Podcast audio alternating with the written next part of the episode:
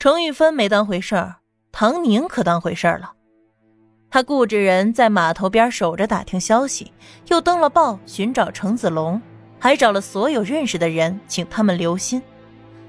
就这么着，还真的给他找见了。程子龙的确是遇上了点事儿，但好在他的运气不错，身上的钱给偷了，已经饥肠辘辘好几顿没吃了，睡觉的地方也不敢乱来。他穿的好歹体面些，偷着在一些店家门口打个盹儿，不敢睡实在，也不敢去桥洞那些地方睡，就怕陷进去再也出不来。他听老师讲过那些底层互害的故事，心里是真的害怕了。人在饥寒交迫的时候，又和亲人取得不了联系，回家吧也不甘心，回去那就别想再出来了。一个少年的心，真是第一次深刻的感受到了生存的痛苦。好在在碰巧之下，看见了唐宁登的寻人启事，寻找金南程子龙。他冲过去，也顾不得报纸主人的嫌弃，把上面的地址给记了个清清楚楚。一路打听着，找到了唐宁家。小峰开门就看见他了，像个小狗似的，短短几天瘦了不少。小芳姐姐，真的是这里，我是子龙啊，可算找到你们了。唐宁收到消息回家的时候，看见的是狼吞虎咽的程子龙。姐，姐，我真的找到你了。程子龙咽下嘴里的包子，看着唐宁，先是高兴的说完，后来又哇的一声大哭起来。唐宁过去摸着他的头，好啦好啦。总算是苦尽甘来了，没出什么大事儿，算是万幸。以后在我这儿安心住着，该上学上学，不用再担心了。上海坏人好多啊，姐你不知道，我还以为是好人呢，没想到转脸就偷了我的钱。程子龙也不怕丢人了，本来刚进门那会儿就想哭，只是面对着小芳和吴妈，他也不好意思。这会儿看见了唐宁，回想起这几天的经历，真是恐慌后怕的很，实在是绷不住，哭了出来。嗯，那他们可真坏。唐宁轻柔的接话，引导他把内心的恐惧给说出来。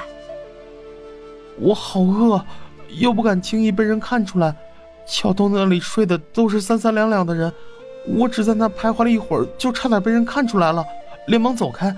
心里想着什么时候能找到姐姐就好了，又或者找到先生，可又不知道要去哪儿找。等到程子龙话说完了，也不哭了，唐宁才拧了个热毛巾递给他，擦擦脸吧。程子龙的脸有些红，但比起刚才心里的压抑和慌然，这会儿舒服了不少。你呀。就算是想要偷偷的跑来上海，就不知道提前给我写信吗？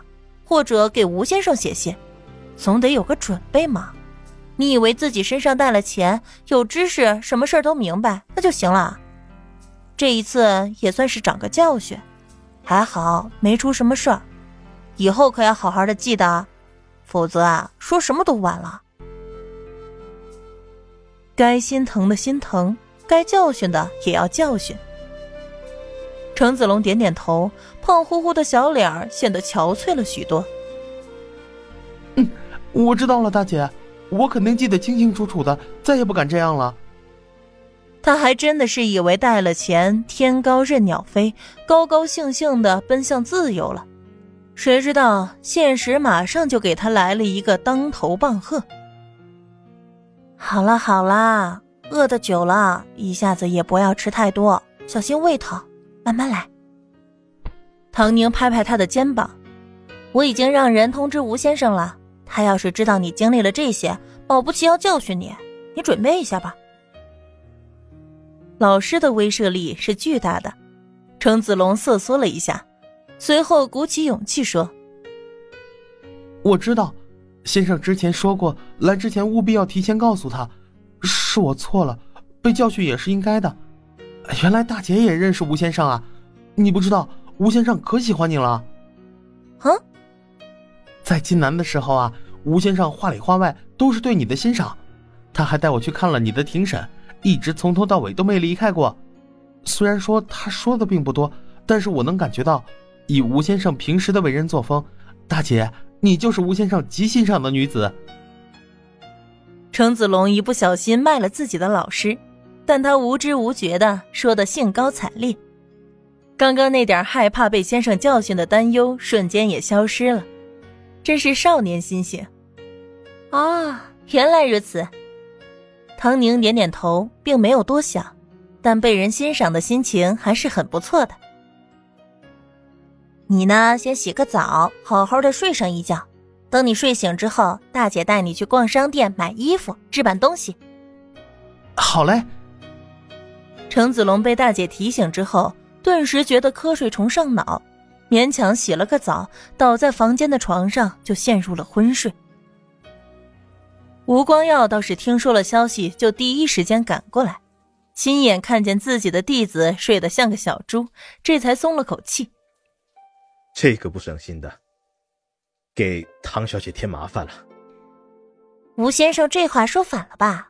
我是他姐姐，自然是给吴先生添麻烦了。自打程子龙失踪的消息传过来，吴光耀也发动自己的关系网寻找，自己也在街上找了好几天，学校那边都请假了，可见是极为上心的。